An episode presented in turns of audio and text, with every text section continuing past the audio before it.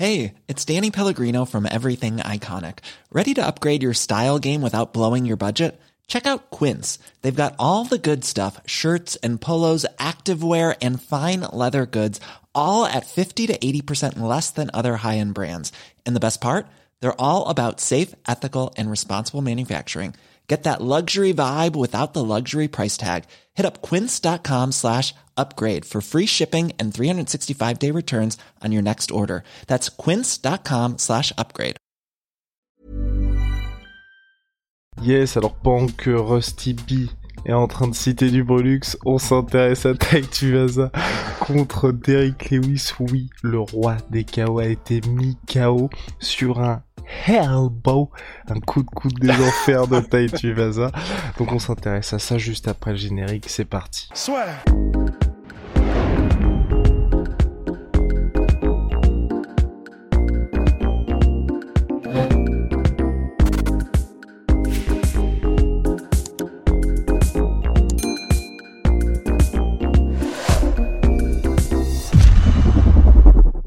Oui, Tai Tuivasa qui enchaîne parce que Rust, monsieur pronostic, euh, monsieur pronostic, pardon, monsieur statistique, sûrement pas. Ouais. monsieur statistique, cinquième victoire de suite, cinquième par KO, premier ou deuxième round à chaque fois, après une mauvaise passe, trois défaites consécutives qu'il avait vu même être viré de l'UFC, enfin coupé. L'UFC était revenu en short notice face à Stephen Struve, l'envoyant à la retraite et s'imposant par KO et intenable depuis Tai Tuivasa. Et là, franchement, quelle victoire, quelle victoire. C'est vraiment cool parce que, ben, tu sais, il y a toujours un truc à l'arrière de ta tête quand il y a un combat qui est censé être monstrueux. Ok. Tu pries, tu pries pour que, juste, voilà, ne vous regardez pas euh, en chien de faïence pendant trois rounds, tu vois. Entièrement d'accord, c'est la peur que j'ai eue. Je me suis dit, oh là là là là, avec toute la hype qu'il y a autour de ce combat, Ouais. please, please. C'est ça. Et au final, euh, ah, pff, bah, au final, euh, ils ont, ils ont, voilà, ils ont décidé, bon bah vas-y, on se, on se prend par la main, on se met en binôme deux par deux, puis on va en enfer quoi. Parce que honnêtement, ils ont, mais Même si Rust, je, je trouve Rust là un petit peu dur pour le coup parce que les takedowns de Derek Lewis au premier round, Ah. comment ça Je suis dur par rapport à quoi du coup? Euh, dans le sens où, euh, ok, il y a eu un petit peu de brawl, mais de la part de Derek Lewis, il y a eu quand même quelque chose de Ah oui? différent d'habitude. Ah non, je dis pas que c'était. euh, Je, je crois pas avoir dit que c'était genre euh, du n'importe quoi. euh, juste, je dis que c'était la folie.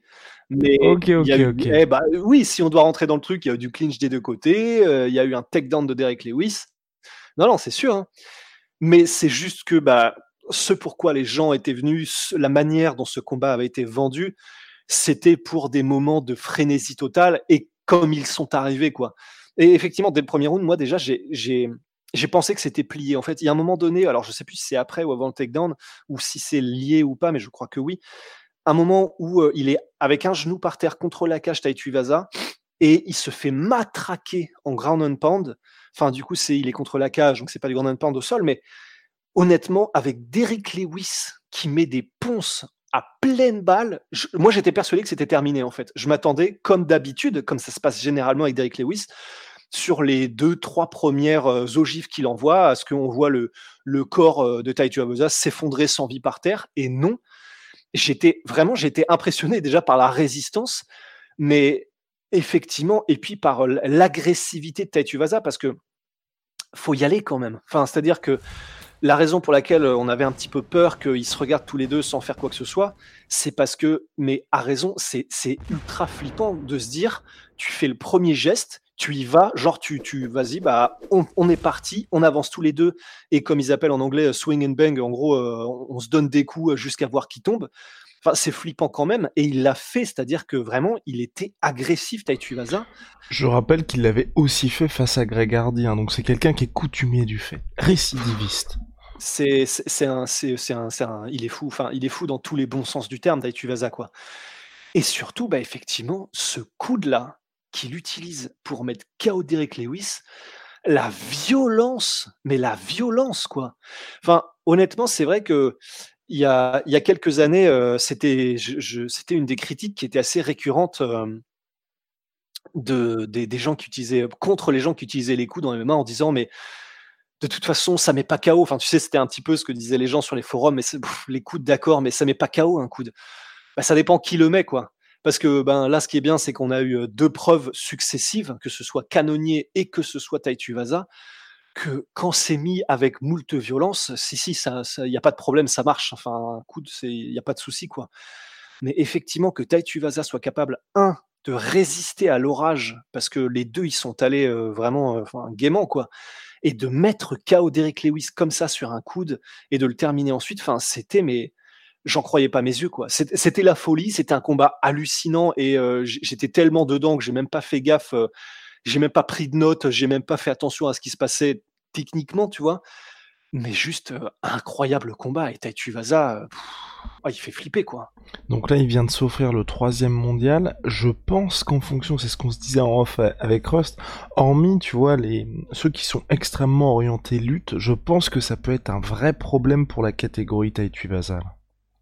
Bah, mais comme on en discutait en off, ça dépend quand même parce que quand il tombe contre des techniciens. Donc en fait, alors la preuve, euh, la preuve qu'on utilise, c'est Junior dos Santos, le combat qu'il avait fait il y a quelques années, et il s'était vraiment fait complètement outstriker, complètement dominé en striking. Euh. Et un Junior dos Santos qui n'était pas le grand Junior dos Santos.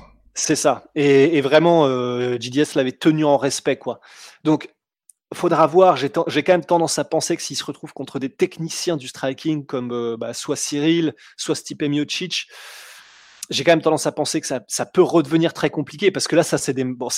Derek Lewis, c'est le recordman de KO, mais bon, on sait que c'est c'est même pas que c'est le meilleur, pas le meilleur technicien de la KT. C'est techniquement, on sait que c'est pas ça, Derek Lewis quoi. C'est juste que c'est un monstre, c'est une force de la nature. Mais contre quelqu'un qui, qui, a une approche beaucoup plus technique et peut-être un petit peu plus prudente et, et, vraiment de manière à démanteler Taituvasa, ça peut quand même redevenir compliqué assez rapidement, quoi. Donc, euh, je, je, garde quand même mes mesures. Un peu de mesure. ouais, un petit peu de mesure par rapport au succès que pourrait avoir euh, Taituvasa face au tout meilleur de la KT. Mais en tout cas, euh, bah, là, il vient quand même de battre le troisième mondial, quoi. Et honnêtement, je pense pour le coup que Taituvasa aussi va être un peu poussé par l'UFC parce qu'entre son choui, le fait que le mec apporte toujours la folie dans la cage, c'est quelque chose qui à l'UFC apprécie. Et puis surtout, est-ce que je retire, c'est ça, c'est que ce gars-là arrive à chaque fois à laisser passer l'orage et j'ai l'impression, tu vois, que contrairement à beaucoup de heavyweights, c'est parfaitement où le danger est. Après avoir résisté à Derek Lewis au premier round, chaque fois qu'il se prenait un coup, je pensais pas qu'il était. Moi personnellement, il y a Michael Bisping qui disait qu'il était sonné, mais je pense qu'il était pas sonné, c'est juste qu'il était en mode ok Là, je sais que je viens de prendre une droite, il faut que je recule parce que la prochaine risque de me mettre KO, tu vois.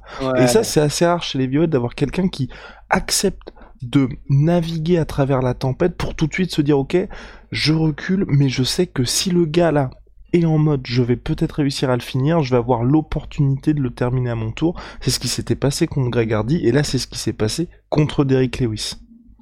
Ouais, c'est vraiment l'expression parfaite, je pense, effectivement. Il a, il a vraiment navigué à travers la tempête et effectivement, c'est un skill à avoir, c'est clair. De pouvoir rester entre guillemets lucide au milieu, euh, grosso modo, euh, d'un échange de coups de feu, quoi. C'est vraiment pas évident. Mais c'est ça qui est effectivement très intéressant, c'est ce qu'il apporte, quoi, Taituvasa, c'est le chaos. Il apporte le chaos et en sachant que lui peut naviguer dans le chaos. Et c'est vrai que c'est assez intéressant, quoi. Et voilà, il tire les bénéfices de ses nombreux sparring avec Mark Hunt. Rusty, on a terminé pour Bam Bam Tuvasa contre Derek Lewis, mais, mais on n'a pas terminé avec le reste de la carte parce que oui, il y avait le Coco Main Event qui était très important, Jared Cannonier contre Derek Bronson. J'étais, j'étais très peiné, tu vois, pour euh, Derek Bronson après ce combat. Ouais, j'ai hésité à faire une blague avec Jessica Penney, mais du coup, effectivement, c'est pas le mood. Mais, euh, mais, mais c'est vrai, moi aussi, moi aussi. Enfin, c'est dur pour Bronson. En plus, tu sais, il était arrivé en mode euh, bon, bah moi, il me reste deux combats. Après ces deux combats, je prends ma retraite. Donc évidemment, s'il battait Canonier, c'était tel. Est-ce qu'on a, est-ce qu'on a un début de malédiction avec les mecs qui vont prendre leur retraite? Ah, bah, Alors, mais c'est intéressant parce que c'est malédiction versus malédiction. Parce que par contre, Canonier a cassé la malédiction de celui qui parle, euh, genre en mode euh, je vais les souiller des champions avant le combat. Donc là, il faut quand même lui rendre. Euh, nous, on s'accrochait pas mal à cette malédiction. Bah là, il lui a mis hein, quand même. Hiring for your small business? If you're not looking for professionals on LinkedIn, you're looking in the wrong place. That's like looking for your car keys in a fish tank. LinkedIn helps you hire professionals you can't find anywhere else, even those who aren't actively searching for a new job but might be open to the perfect role. In a given month, over 70% of LinkedIn users don't even visit other leading job sites. So start looking in the right place. With LinkedIn, you can hire professionals like a professional. Post your free job on linkedin.com slash achieve today. Parce qu'il avait dit avant le combat, en gros, euh, c'était quoi sa phrase exacte? Whitaker et Adesanya, euh, en gros, me chauffe, me chauffe le trône avant que j'arrive, quoi. Il me garde la place, il me garde le spot. Mais effectivement, un petit peu peiné pour ça, pour Derek Bronson, parce qu'effectivement, bah, on savait que c'était un petit peu ses dernières apparitions. On sait que il, était euh, à un tel niveau sur ses derniers combats et disons, il avait réussi à, à, être dans une inertie qui forcément, avait, après ce combat-là, l'orientait vers le titre à coup sûr. Et bah, le voir euh, trébucher à la dernière marche, c'est effectivement, c'est toujours un petit peu un crève-cœur, quoi. Surtout pour un gars comme ça. Et puis euh, je me permets aussi d'ajouter quand même que les gens retiendront bien évidemment ce, cette fin de combat particulièrement violente, mais le premier round, il passe à quelques secondes de terminer Jared Cannonier. Ah mais absolument, et parce que il a réussi à, utiliser donc sa grande force, qui était euh, bah, la lutte, euh, et puis effectivement, bah, il avait vraiment fait mal, même de manière générale, de toute façon à Bronson. Mais bah, c'est simplement que sur les rounds qui ont suivi, il n'arrivait plus à mettre euh, Jared Cannonier au sol.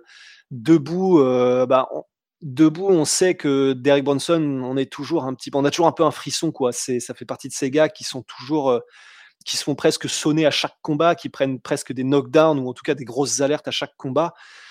Et sauf qu'il y a des mecs contre lesquels bah, ça ne passe pas et, et contre un gars avec la puissance de feu de Cannonier bah, ça n'est pas passé. Mais effectivement, c'est triste parce que, bah, effectivement, il, avait bien réussi son premier round. Il, a, il avait dominé Canonier dans le premier round. Donc, euh, c'est ce qui rend un petit peu le truc triste, effectivement, c'est que tu te dis, bah, c'est un gars qui a les armes.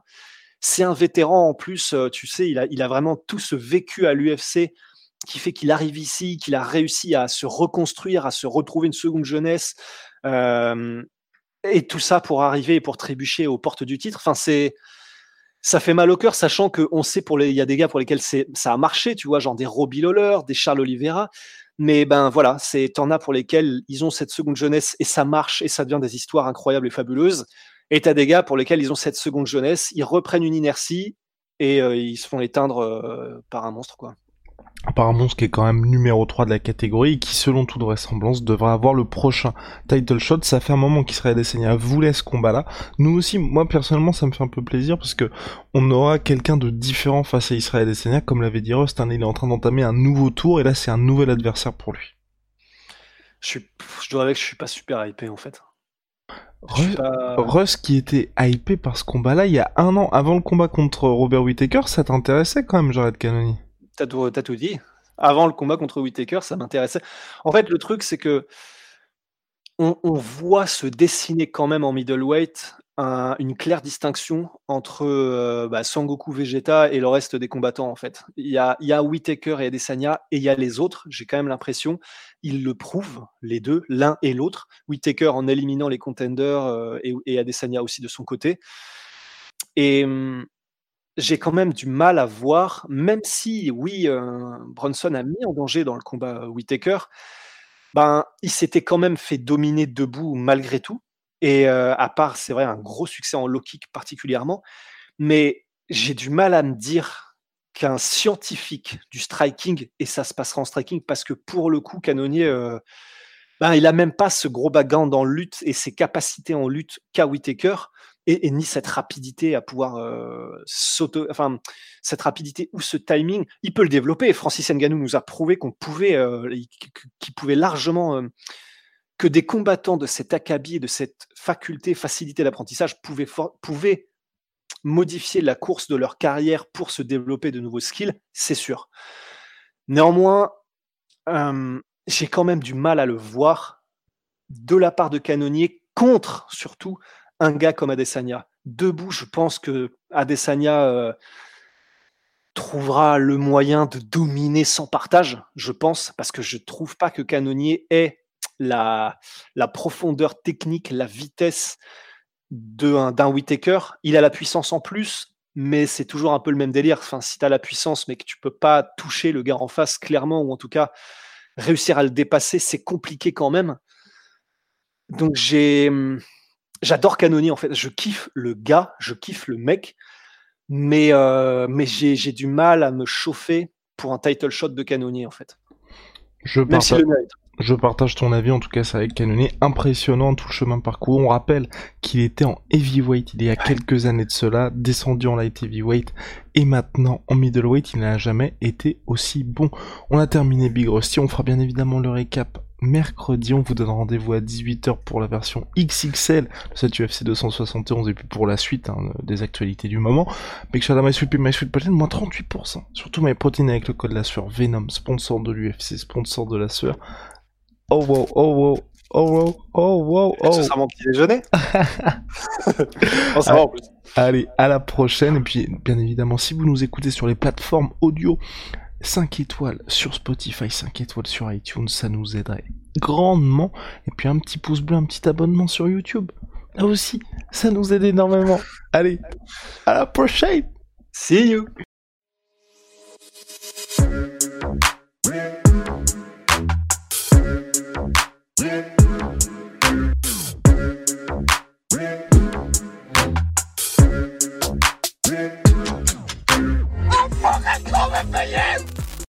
Et voilà, c'est la fin de votre épisode du podcast La Sœur. Si ça vous a plu, n'hésitez pas à nous mettre les 5 étoiles sur Apple Podcast ou sur Spotify. Vous pouvez aussi nous laisser un petit commentaire, ça nous aidera beaucoup.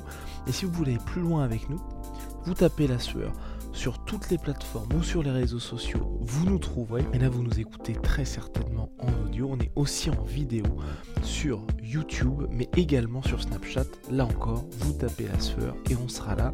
Merci de votre fidélité et à très vite pour de nouvelles aventures.